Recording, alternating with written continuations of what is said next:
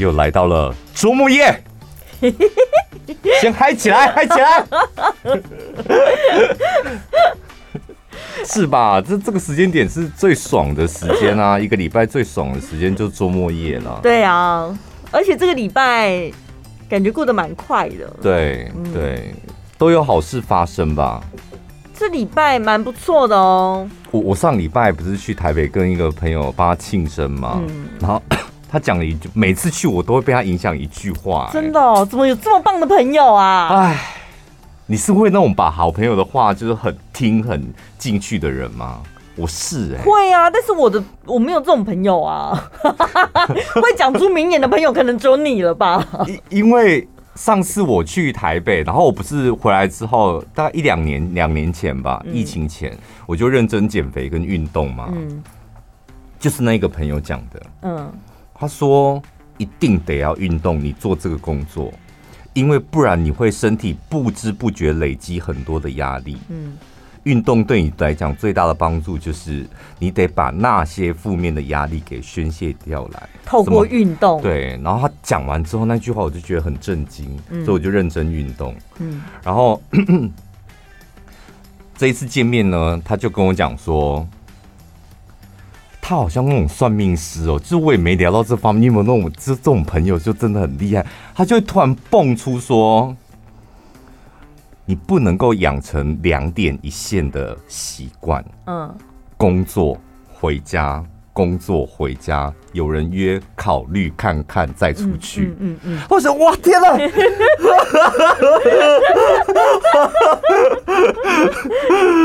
我想说，你到底是住在哪？就是一年顶多碰面一次嘛。对，就是怎么会突然间就讲出？我最近的确是过这种生活，那这样子不好的原因在哪？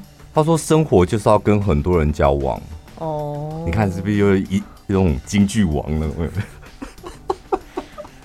可是要去哪里找到那么多人？我觉得你很适合跟他聊天。对啊，我觉得很恐怖，因为他最后会打你一巴掌或者两巴掌。我觉得应该打三十巴掌吧，因为你会有三十个问题。我觉得再问啊，你再问，你再问。我好像跟他聊十五分钟，我就会开始漏尿哎。不会啦，我像我就是很喜欢这种很直接的朋友，因为不知道有些好朋友真的就可以一眼看出来你最近可能面临的问题。对。然后他会用另外一种方式告诉你怎么做，这样。嗯嗯嗯。所以昨天啊，前几天。呃，现在录音应该是前几天了哈，就是有一个朋友约我吃饭，我就立刻很久不见的朋友，台中的，立刻说好，没问题。嗯，然后下班了，我们七点下现场嘛，他们说八点吃饭，七点下现场，然后我就打开 Google Map，一点开，靠腰嘞，地址在哪里呀？大坑，谁要约大坑吃饭呢？哎、欸，你有车的人不远吧？怎么？你对大坑熟？台中大坑非常欢迎北部的听众朋友。当然不熟啊！过了东山路之后，我就不知道那是哪里了。是不是所有的台中人都觉得大坑是个谜，对不对？你不能什么叫所有的台中人？真的啦！我跟你讲，所有的台中人，你们对大坑熟吗？我跟你讲，我只不过是要去一间餐厅吃饭，我绕过一个山头，不夸张。就因为我走错，我方向是对的，但我走错路。你从文心路也可以到大坑，从太原路也可以到大坑，差就差在你要很确定的知道你要去的餐厅到底是在右边还是左边，不然你就要绕过一个山头。Oh my！我觉得那种很固执的人嘛，导航不是开的吗？对。他叫我走文心路，我说何必呢？我们公司这里接太原路，太原路很好开啊。对。我就绕过一个山头了。我 所以你到的时候已经半夜十二点了，是吗？不，重点是我还到不了。我就是眼睁睁看那个看到那个餐厅就是在我前面，我不知道怎么过去。你知道他在那个山的中央，然后想说，我到因为我过去就逆向，我到底要怎么绕？然后我我又再绕一圈，说怎么又绕到山上去了？就是那个餐厅在山的中间。嗯。我待会再告诉你，很值得去哦。山的中间这样，然后一直在山边，一直绕圆圈，想说 我到底要经过东东豫园几次？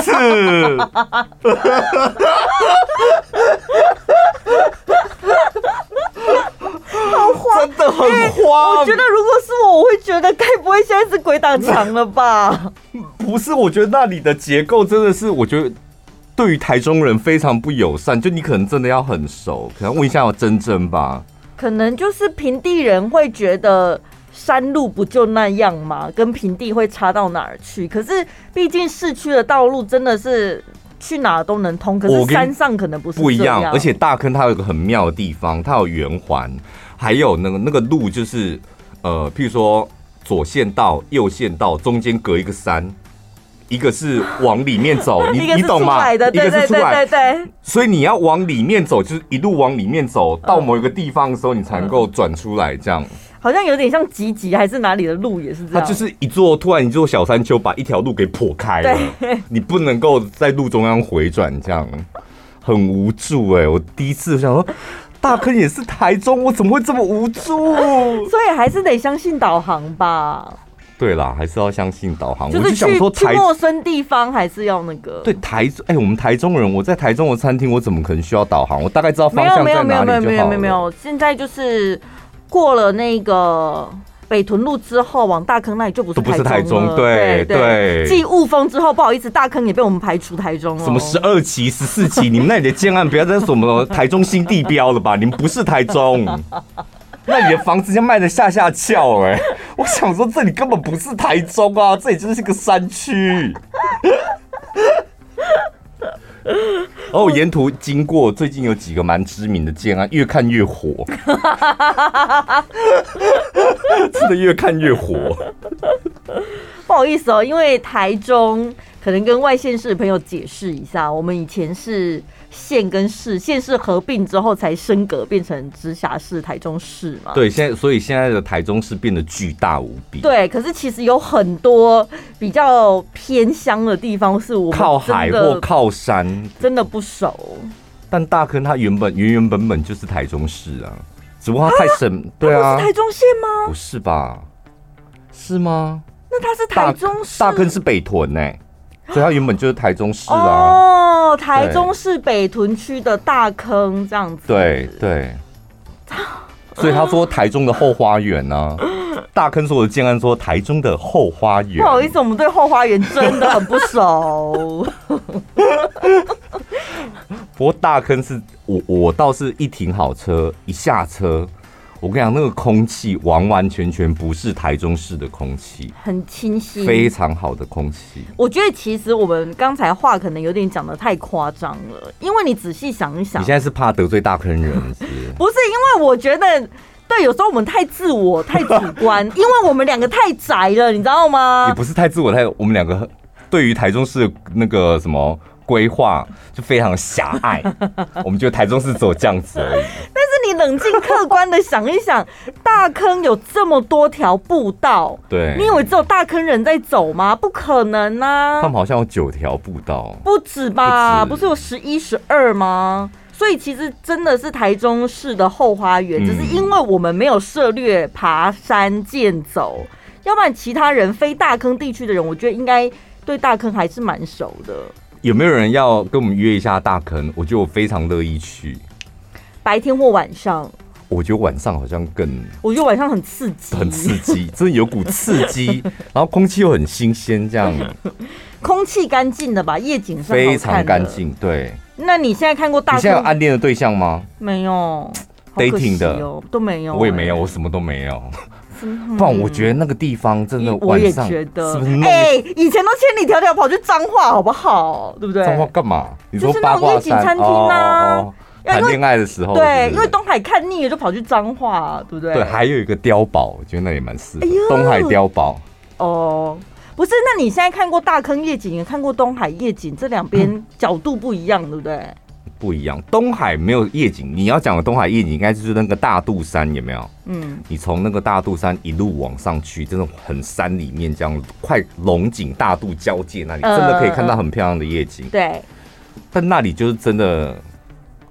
就这样，但你说夜景，我觉得我可能更喜欢大坑一点。我觉得大坑，因为它还有新鲜空气，是真的很明显的新鲜空气。嗯、但大肚那里好像没有，因为那里很靠近火力发电厂。对，所以如果我硬挑的话，我选大坑，而且大坑还有餐厅，嗯，你可以挑你爱吃的。没有东海那条台湾大道一直起，不是左边那一排全部都景观餐厅。我跟你讲很难吃哦，真的很难吃。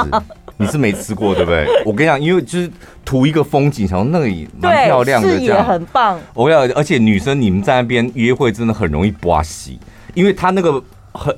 尤其是就是可以看到很漂亮夜景的那几间，嗯，它都都是在那个台湾大道路边，对，它那个是泥巴石子路，然后晚上你知道没什么灯，你吧台灯很亮没有错，你点完之后你要回到你的位置，你有可能就摔死。我亲眼目睹过好多人在那边跌的狗吃屎，滴滴滴，哎呀哎呀，但很暗，他看不清楚你是谁跌倒。基本上有夜景的地方，我相信它白天的景观也不错。嗯，我说大坑那里啦，对，感觉应该是蛮不错。但是像我们刚刚讲的那个大肚山，台中的大肚山，那个白天真的非常难看。那你感觉草很多？我有一次就想要回院里，然后刚好是开省道。然后就想要超捷径从那里开过，嗯、我想白天看真的是凄凉、荒凉，然后感觉就是好像草丛里面会有一些 怪东西什么的。好，会不会讲远了？所以你就改变自己，我们这个里两点一线的那个习惯，你去跟朋友吃了那顿饭之后，有感觉非常不一样的体验吗？没有，我就觉得没有不一样的体验，但是你得要偶尔强迫自己不要。处于一个太安逸的状态，就是 对那个安逸的状态，是你把自己关起来，你自以为安逸，这样子很舒服。嗯，我少见一点人，嗯，少去一点地方，少一点烦恼。就是你自以为断舍离，你知道吗？对对对，又是心灵鸡汤惹的祸。真的，什么朋友不用多，我们要去无存金，懂你的那几个留着就好。去你妈的，到现在都没朋友了啦！干你一个人老死是不是？这不要再害人了啦！因为那个你知道那种鸡汤是给没人缘的看的啊。哦，他自我安慰说：“对啊，你看我现在这样不是很快活？”因为就是你真的你的个性就是交不到朋友，然后还安慰他。但我们的个性毕竟。也不是那种没人缘的，所以偶尔真的会被那种什么断舍离给影响到。怎么办？我好害怕。我觉得我好像以前很有人缘，然后是我现在把自己活到越来越没人缘。我跟你讲，我就是有一点在 follow 你，因为我后来就我刚开始觉得陈宝这样，我心里默默默的 OS，我觉得陈宝这样不行哎，因为一来他本来就不太擅长交际应酬，对，他是适合那种交真心的朋友，但他遇到新朋友，他是。会 guilty 会 guilty 的那种，但他哦，他以前会哦，会去硬着头皮去参加这样，然后跌跌撞撞，那有时候玩得很嗨，有时候很无聊，有时候很憋屈什么。但他慢慢的，他其实你知道，他说嗯，我不不参加那种，我觉得在家里最舒服，然后回家。看一部自己喜欢的电影，电影干嘛跟朋友去电影院看？在家里看也很舒服啊，晚一点就好。他慢慢的有一种，你知道，你慢慢的散发出那种一种孤僻感。我刚开始是觉得你这样不行，嗯，但我后来觉得不会啊，我看你这样过得很好，我要这样。现在又发现真的不行。没有，现在是因为我朋友提点，他就觉得，uh、对，他就觉得还是要多跟人交往呢、啊。嗯，对。那所以你有要劝我也试试看吗？试试看啊！我觉得重新打开你的交友软体吧，勇敢的交下去吧。我以为你知道我喊我打开心门还是什么？不然你可以，其实也不用交友软体，我们有这么多听众朋友可以挑，嗯，是吧？常跟你聊天聊得来，你说要不要出来吃个饭呢？哦，好紧张哦！是他该紧张吗？你紧张什么？哎、欸，你们不要看我这样，我们也是会紧张。上次我跟你讲，真的有一个听众朋友约我，要不要一起去吃早餐？一个女生，嗯，女生你紧张什么、啊？不知道啊。就想说，那那我要穿什么衣服？我来看一下现在手机有没有人约我。现在是要到明天才知道有没有人约我。不会，我觉得可以啦。跟听众朋友出去哦。你想想看。胖胖是不是很自然的跟听众朋友打成一片？那是很自然，但是我不自然呢、啊。那你要不要试试看？就是因为你觉得你不太自然，所以你害怕嘛？对。那试看看，就是回来真的觉得啊不行，那就算了。至少试一次，看到底会有多尴尬。而且我跟你讲，听众朋友绝对比你在网络上认识那些杂七杂八安全一百倍，是是吧？是。可是我们才刚见过一个听众朋友，你也知道场面有多僵。不会啊，很舒服啊！你这我们见那个听众朋友不是聊，我们聊了足足超过一个半小时哎、欸。那是因为我们两个互相 cover 啊，你没话就换我聊，然后我没话就换你聊哎、欸。也没有啊，从头到尾都我看他是他跟你聊比较多哎、欸。真的吗？你看那个影片，我在旁边不是是不是？要是有瓜子，我就拿起来嗑了。我们讲的收音机旁边有没有，就是属于那种。比较宅，然后比较，而且我跟你讲，现在会有很多人就是把宅当做是一种，对啊，我就是宅啊什么的，嗯嗯，嗯，就宅没有怎么样啦，但是就是多出去跟人交往，其实比较不容易，我觉得，譬如说情绪啊，负面情绪，或是才能够享受跟别人分享的那种快乐，就是有不同的乐趣。对啦，就是人还是要跟人多多交往。就是你自己宅在家里，有自己一个人享受的乐趣，但是跟别人在一起，的确有一些不同的火花，是要跟人见面才会刺激出来。我换个方式讲，就是 你可以喜欢宅在家，但你不能够讨厌跟人交往。嗯，对对对对对，或是不屑，或是不想，我觉得尽量不要。嗯，好。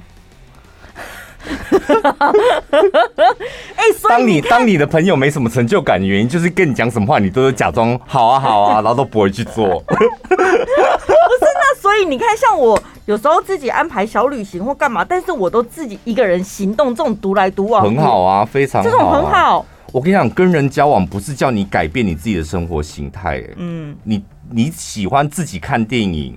自己出去玩，嗯，这是你的嗜好嘛？对。但是跟人交往，它是另外一件事，就是出去跟朋友一起看电影，或是一起吃饭，这是跟朋友的事情，嗯，不会影响到你个人的行为举止啊。哦，对啊。好，怎么变成我在开导你啊？只是跟大家分享一下，就是偶尔心情转换一下，就是对你会有挺有帮助的。嗯。我们今天要跟大家，哎、欸，我们刚等下 要聊一个哦，一个节俭的，我等下要聊一个，怎么忘记了？因为我们有个同事呢，也算是一个当红的老牌节目主持人，在广播圈已经很多年了。嗯，然后我每次看到他，都会跟他讲说：买一件外套吧，买一双新鞋吧。那个 T 恤有荷叶边，不要穿了吧。iPad 破掉，买一台新的吧。他有穿过荷叶边的衣服？有，我跟他讲说，胖子，要帮你剪吗？不用了，不用。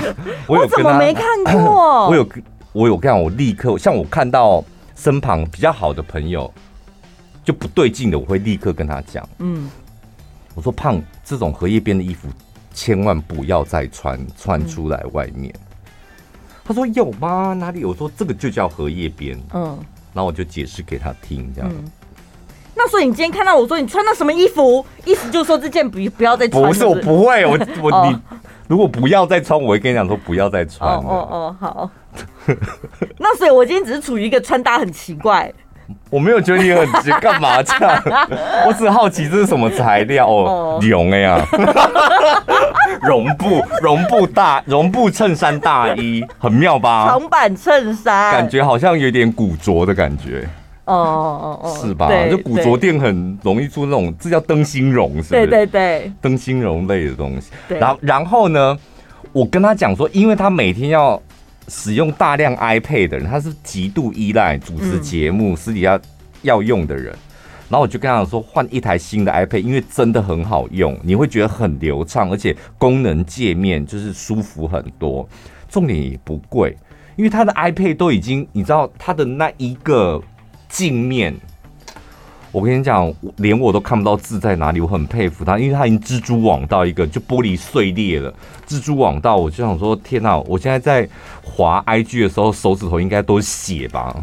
他竟然还可以用，啊，他看得到字吗？我不知道他怎么看的，他可能从夹缝中看到哦，宝拉留言 裂缝当中，然后字体把它放到最大的。他的确是放很大，我就说你这样看下去，你眼睛会坏掉。好不容易，我大概讲了快一年吧，这么久，真的快一年。然后我就跟他讲说，因为他其实是蛮会赚钱的，我就跟他讲说，真的要换。然后呢，他今天就跟我讲说，小潘，你快来看，我换 iPad 了，我就是很开心，然后去。听他讲，他说真的好，我说是不是很好用？我说对，你不觉得花起来真的很顺？我想说对，真的很好用。然后我就把他 iPad 拿下来，怎么还有 Home 键？还是旧的？他不是说他换了吗？他把镜面换掉，然后那个贴膜重新贴一个新的贴膜。他那台 iPad 大概是五年前的 iPad 了。他至少踏出第一步啊。还是值得鼓励吧。我们常常讲，就是会赚钱啊，你真的也要懂得会花钱。嗯，哎，会花钱，它也是一门学问呢。对啊，你知道有些人他说他不是什么我我一定要存到多少钱，我要多借，他是他不知道要要怎么花钱。嗯，我要花在哪里，要买什么，为什么要买这个？嗯，那为什么不买那个就好？就他是不懂花钱，我觉得这样有点可惜。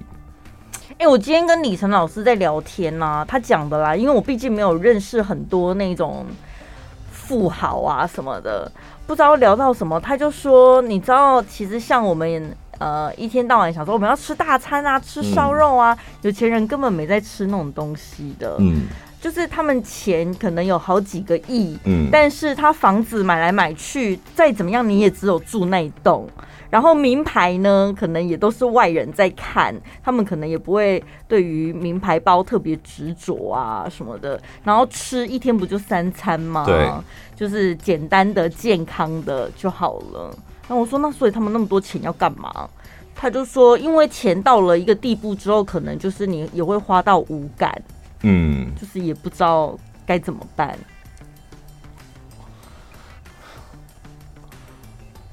所以啊，就很可惜啊。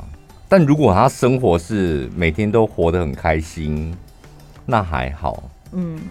但这样开心吗？我觉得听起来好像不开心。知道哎。就你，你对于花钱是无感的，我觉得那是真的有点无聊哎。我最近就是很着迷那种真实犯罪的相关。影片嘛，然后就有一个纪录片，是德国那边有一个大学生，他就是在网络上面跟人家聊天，他朋友突然就跟他聊说，你知道有一个暗网吗？就是上面有点像黑市交易，嗯、就是有人在上面买卖毒品干嘛？嗯、然后他就没听过，他就上去看了一下之后，他就开始跟他那个网友聊天，聊说这网站我觉得还有什么地方可以改呀、啊，什么什么的，就是一直在。就是自己给锤那种感觉，然后他朋友就呛他说：“哎呦，你这么会讲，那么厉害，不然你自己去搞那个网站呐？”他就想一想，然后想说：“嗯，好不好？搞不好我真的可以哦。”他只是跟网友的一个玩笑话，然后他就开始一头栽进去研究网络的运作跟一些运送系统什么的。后来他就成功架设了一个网站。而且是光明正大的网站，在上面公开贩售毒品，就是公开的网络，却在做一些非法交易。嗯、然后呢，他就是透过一些汇款机制，然后还有德国的邮政系统，就是直接让邮差帮他送钱、送货这样。对，然后呢就这样子持续。后来当然到最后，警察就会开始抓了嘛。然后抓了之后呢，警察就说这个。犯罪呢，真的是非常特别。第一个是当他们查获线索的时候，他们觉得背后一定有一个庞大的组织。嗯，后来发现他只是一个大学生，而且他的犯罪地点就是在他家的一个房间里，他还跟爸妈同住，他爸妈都不知道他是贩毒，这样就在他自己的房间里完成这么大的犯罪事项。然后第二点是他觉得。他警察查获的一些毒贩，一定自己也是用药用很凶，但是这大学生完全没有没有用药，他没有，他只是卖东西给别人。嗯、然后他有稍微研究一下为什么大家都要买毒品啊？毒品对大家如果人体会造成什么样的影响？但是他自己就是没兴趣，他也没那个习惯，他就只是拿来做生意而已。嗯，然后再来第三点，就是因为这些毒贩呐、啊，他们会。赚很多钱，所以他们就会去买豪宅、买名车、买名品、名表，然后把自己打扮的光鲜亮丽，就是像过着一个有钱人家的生活这样。但是他们发现这个大学生呢，完全就是非常的朴实无华。嗯，然后后来记者就访问这个大学生说：“那你那么多钱都在干嘛？”他说：“嗯，没有，我就放在户头里，看数字一直越来越多，就觉得很好玩呢、啊。”有点像打游戏的概念，你知道吗？就是过关斩将，对对对，然后我的分数越来越高，对对，钱对我来讲就是分数，对，累积积分的那种感觉。它也是一个，就是好像也不知道钱怎么花，对不对？那你有存钱存到就是那种看到钱好像感觉像积分一样，会有点爽度吗？一点点吧。嗯，我好像也会耶。嗯，就某一个账户，平常账户不会，某一个账户你就会看着它数字，你就会有一点想要让它再高一点。像我每个月发薪水，然后就会检查一下，哎、欸，现在是多少数字？现在是多少数字？这样，其实你不会有太大的什么感觉，但是就会觉得，哎、欸，看了一下这个数字，然后就嗯安心，有长大就好，就觉得哦，我还有这些钱，然后安心。你是不是那种我现在给你一亿，突然一。一个代言进来一亿这样，嗯、一亿汇进你户头，你会不知道你现在要花什么？我觉得我可能会算十次，就是个十百千万。然后算完就去睡觉嘛，你也不知道想说啊。然后就说哎、欸，真的一亿耶，然后就先盖起来，然后可能过十分钟，哎、欸，再算下个十百千万，就会再一直重复算，重重复确认。你只会算，然后也不会用它，对不对？你也不知道怎么用，对不对？我说现在给你一亿人，第一个要买的是什么东西？先看房子吧。买多少钱的房子？一亿，你要花多少钱买房子？那我好像可以买两千万。哦，两千万，这样还好啦。因为我本来一直很担心，像你会不会是那种？因为我们每个人认真工作，本来就是为了赚更多的钱，不然要干嘛？对啊，赚更多的钱，为什么要赚更多的钱？就过更好的生活。嗯，我很害怕你是那种没有第三阶段的人，很认真工作，赚更多的钱。嗯然后你忘记去想，你接下来赚更多钱你要干嘛？哦，那个很可怕哎、欸。可是我有我有我有个亲戚，就是年轻的时候很辛苦，非常辛苦，好不容易到他快六十岁了，真的开始收入很好，很稳定了。然后大家就鼓励他，就是哎，六十岁，你人生剩下几个十年？嗯，你这时候应该要懂得。吃一些好餐厅啊，学一些别的东西啊，享受一下这个肉为什么这么贵？什么就常亲戚会跟他讲这些，吃一些什么东西就吃这样。他永远都在念一件事：为什么一碗牛肉面要一百三？就我想问你们，现在还有一百三的牛肉面吗？啊、他从一百三就开始念，他说为什么要这么贵？为什么要这么贵？然后最后我们那个亲戚才是另外一个长辈实在受不了，说你现在一百三就月你吃不到牛肉面的了。对呀、啊，我会觉得这样的人生真的很，那不是反，那真的很有点可怜。不是，那如果你嫌贵，你就不要吃啊，你就吃其他便宜的东西啊。我我跟你讲，这这不是这样选择的问题而已，因为你想看你的生活变好了，那家人是不是一起变好了？嗯。但家人他想要开始体验不一样的生活，他变成家家中家人的伴羁绊了。嗯嗯。就家人也一定是陪着他一起辛苦努力嘛，然后再来现在比较好过生活了。你知道每个人的价值观居然会在好不容易趋近于成功的时候出现分歧。对，可能家人就说：“哎、欸，爸，我订了一台八十寸四 K 的电视哦，明天就会送来。”然后家庭纷争就开始了。你说赚了钱，然后最后家庭不和乐，其实就是常常发生在这个症结点上。价值观，但是谁有错？没有人有错。哎，嗯。那你觉得马斯克是真的吗？什么意思？他当然是真的。你说他假人是不是？就是他住小房子的事情是真的吗？我觉得是真的啊！我在幻想，如果我换了，我赚了很多钱，然后我要买新房子，可是我可能也不会想要住很大的房子。嗯，你不能用你跟马斯克来，因为马斯克他是外星人，而且就人生，当你达到了一个目标，你的他的目标又更远大了，就是所以你对于房子的事情，就你不是这么 care 啦。你现在可能呃需要想要看到是全世界就是能源使用政策有所改变。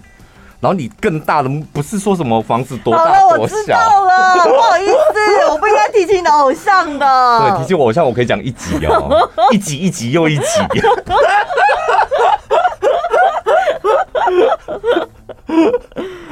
好，我们现在念听众朋友的留言好了。你是说那个题目是不是偷马克信箱的那个题目是是？没有啊，就是这个礼拜的。不好意思，我们我们没有偷到那个马克信箱的那个题目，因为我们的听众朋友表现非常零分。不然我们在 Podcast 问一下好了，Podcast 上面的听众朋友搞不好会，因为四面八方嘛，因为我们在电台问。电台听众朋友趋近于保守。我们问了一个题目，对对，就是请大家看到这个题目，有点像作文的题目，对对。然后我们就定了这个题目，请大家投稿。对，题目是：如果有人可以帮我吸出来，当然爽啊。然后我们收到的，我觉得大家就很像是作弊的一的答案一样，一模一样。什么？如果吸尘器可以把沙发底下的垃圾吸出来，我当然爽。我是神经病，你是小学作文是不是？还有很多就是什么妈妈帮小孩吸鼻涕的啦，然后妈妈胀奶了，被那个塞奶的时候被吸出来了啦，这种最多，所以导致我们很受挫。我们原本想要说偷用别人的题目，然后就想说这个题目很好发挥，但是看到听众朋友反应，我们非常失落。所以我们决定取消这个单元。呃，可是我有看到一个，他说他朋友情侣分手了，分手了之后，但是女生还暂住在男生家这样。嗯。然后有一天，男生突然想要晚上想要舒服一下，这样就跟女朋友讲。前女友，对对对，算前女友了，再来大干一场这样。对，然后女朋友就不要啊，女生可能觉得说我们就已经分手了，就讲到最后他们达成协议是男生付钱给前女友，然后他们可以。哦，这个很好啊，付钱给前女友可以吧？这样算是，一来你也没有委屈感吧？嗯，我现在是跟我一个我我认识的人，曾经有爱过的人。做爱，嗯，然后他，但是我们现在已经没有感情，但是他愿意付我钱，所以没有没有那种你知道做黑的感觉，没有吧？我不知道哎、欸，我想问女生，就是如果做爱，你问你自己啊，你是女生，你干嘛？你是男生是不是？我觉得对，我觉得给人家就是说，宝拉，你要不要跟我做爱？然后我给你多少钱？是你前男友哦，前男，你要想是你前男友，不是路人。我好像我还是会有点不爽哎、欸，就觉得我是来卖的吗？我为什么要收钱？你怎么 你怎么是有点笑意的讲？可是我还是有点不爽哎、欸。但我答应你怎么？但是你那个口气是你答应他了是不是？已经做完了是不是？好像会答应哦，不是，就是我会很纠结，一收了钱又觉得说我是来卖的嘛，然后没收钱又会觉得这样我会不会有点吃亏啊？好为难哦。是我们的精液射出去，为什么你们老是觉得你们吃亏？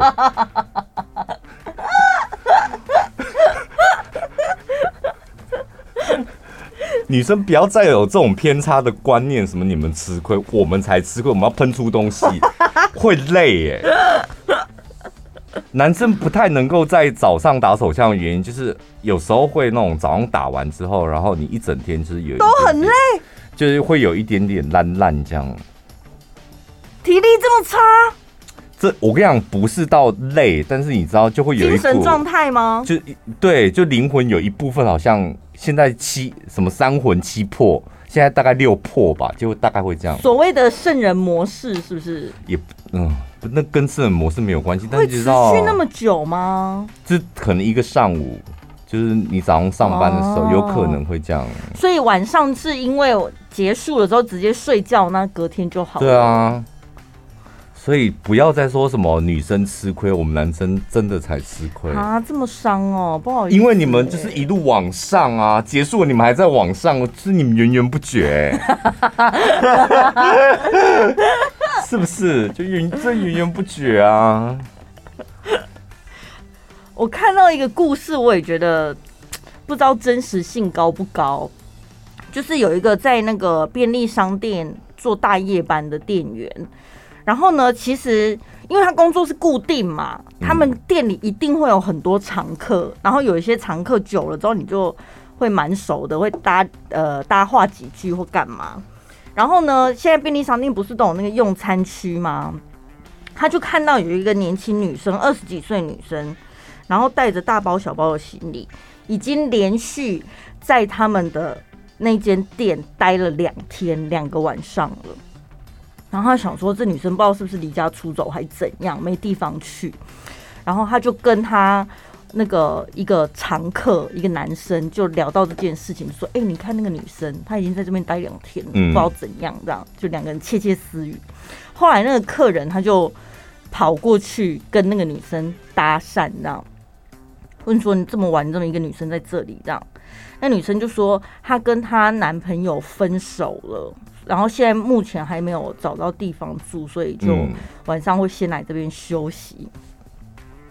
然后那个男生不知道怎样突发奇想，就说：“嗯，不然你要来睡我家吗？”嗯。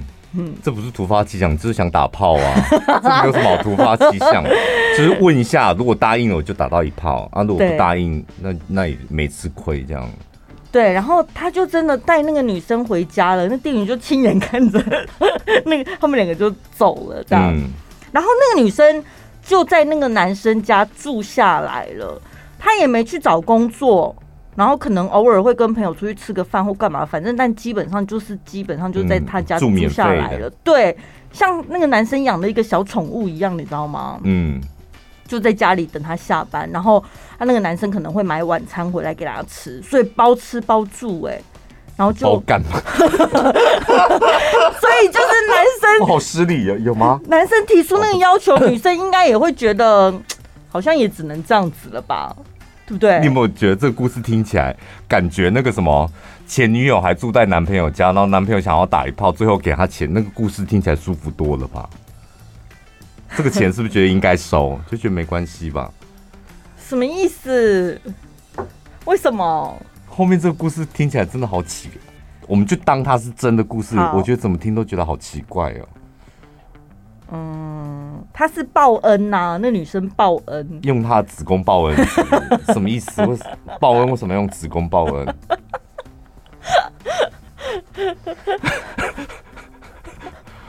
因为他他没工作，他身上没钱呢、啊。这对这故事对我们女生来讲合理吗？不合理。对啊，非常非常不合理耶，就感觉有点好像，但是好像有时候一个巴掌拍不响，就是只要是你情我愿的东西，其实都是合理的东西。对，应该是说我看完这个故事就会想说，哦，原来有人。是可以这样，但如果要我做的话，我我不会选择这样。如果你是那个男生，你会吗？你就真的也有点喜欢那个女生，就看起来也干干净净、漂漂亮亮的。对，你现在幻想一下，他你在便利商店，你在 Seven 遇到一个可爱的小男生，然后两天，但是当然我是女生哦，你是女生，你是女生，好，然后你问他，嗯，然后然后说，那你你那时候就是。你就把他带回家，你现在住的地方，嗯，然后就真的住在你家，嗯，所以你会跟他上床吗？说，哎、欸，你住我家这么久了，我每天都给你三餐，你要跟我上床吧？你，你会这样吗？你会觉得他跟你上床是报恩吗？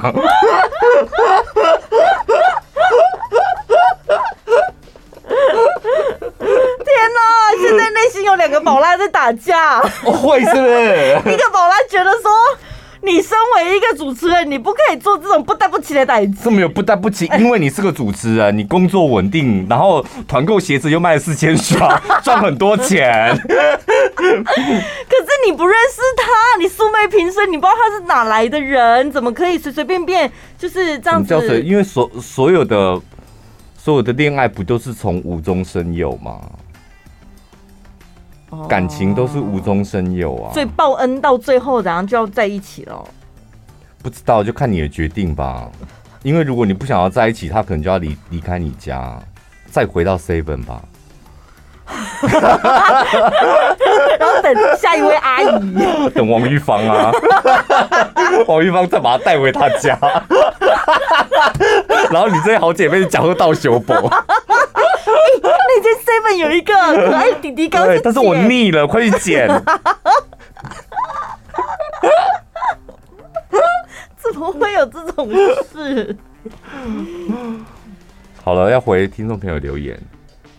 这个礼拜呢，有三位赞助小干爹。首先是 Stacy 二六，他说小潘宝拉 Podcast 越来越红，夜配接不完。现在工作虽然比较忙，还是会尽量有时间就用 App 每天听晚安一六八。好的产品也会努力回购，加油。哎呀，好贴心啊！就这样讲这一句，这样不痛不痒的东西，这样。这很感，所以我把它放在第一个啊，先念。嗯，好，接下来的呢是有点互动性的了。哦，要问我问题的。上个礼拜的妙丽你还记得吧？我记得。他说呢，非常感谢小潘宝拉认真回复我们的问题。如果没听到上一集的话呢，我们大概讲一下，妙丽是在抱怨她老公有一个很好的红粉知己，嗯，趋近于绿茶婊的红粉知己，会你知道对她老公有一些勾引的动作。然后情人节的时候，那个绿茶婊就是叫她老公送花到办公室给她，她、嗯、老公就是同时买了两束，送给老婆又送给那个红粉知己，所以这个老婆就是妙丽，她就不爽了。然后呢，他说谢谢小潘宝拉认真回复我的问题，po 文的时候没有注意。等下你共鸣位置不对，你现在声音变得有点扁扁的。啊、对我我好像好严格，不是我很害怕，因为我感觉好像跟另外一个人主持。为什么宝拉去哪了？我们主持人会这样，你们可能听不懂。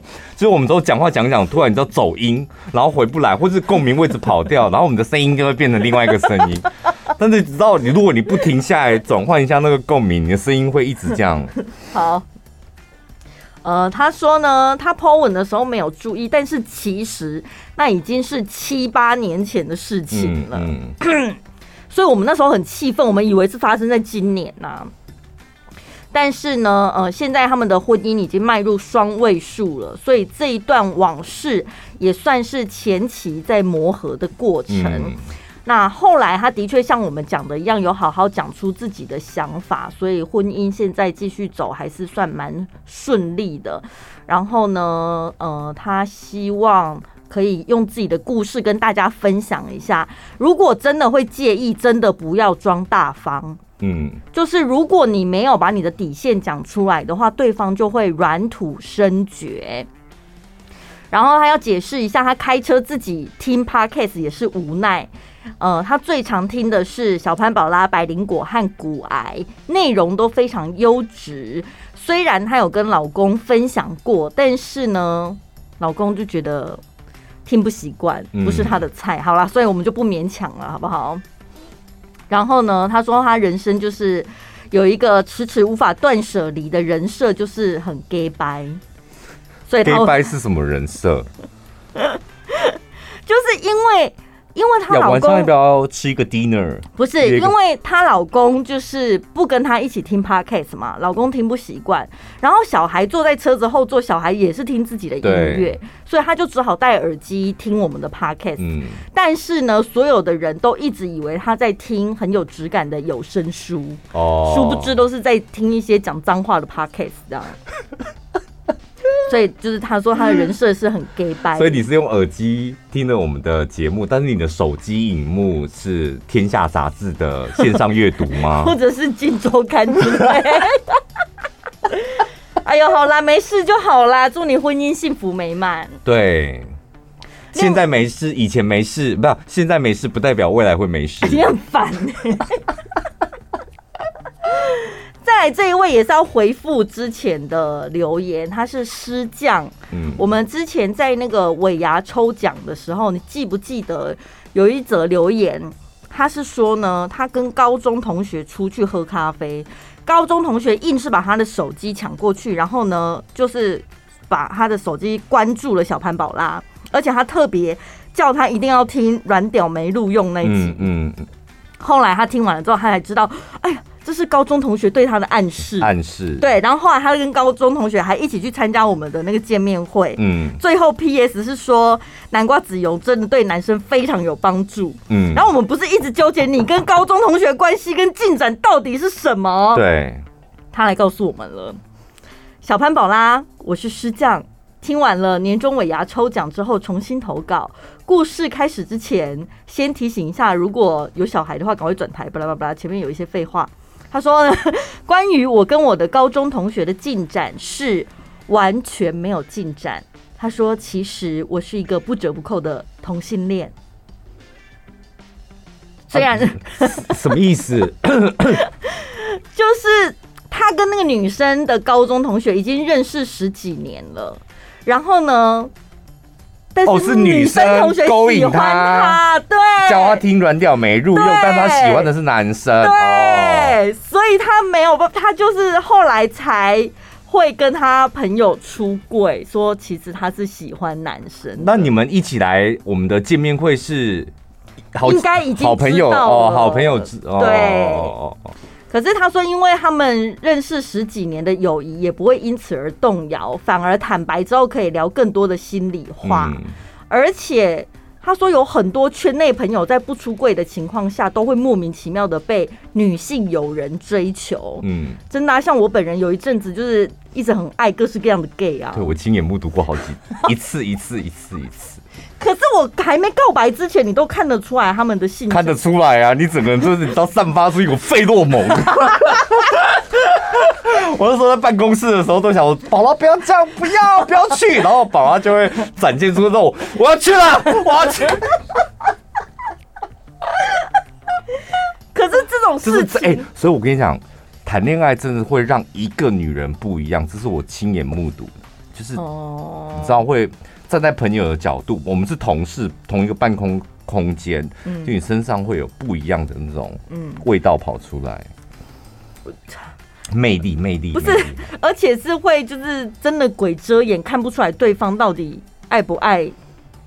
鬼遮眼，我觉没有，我觉得鬼遮眼这是可能是你个人的问题。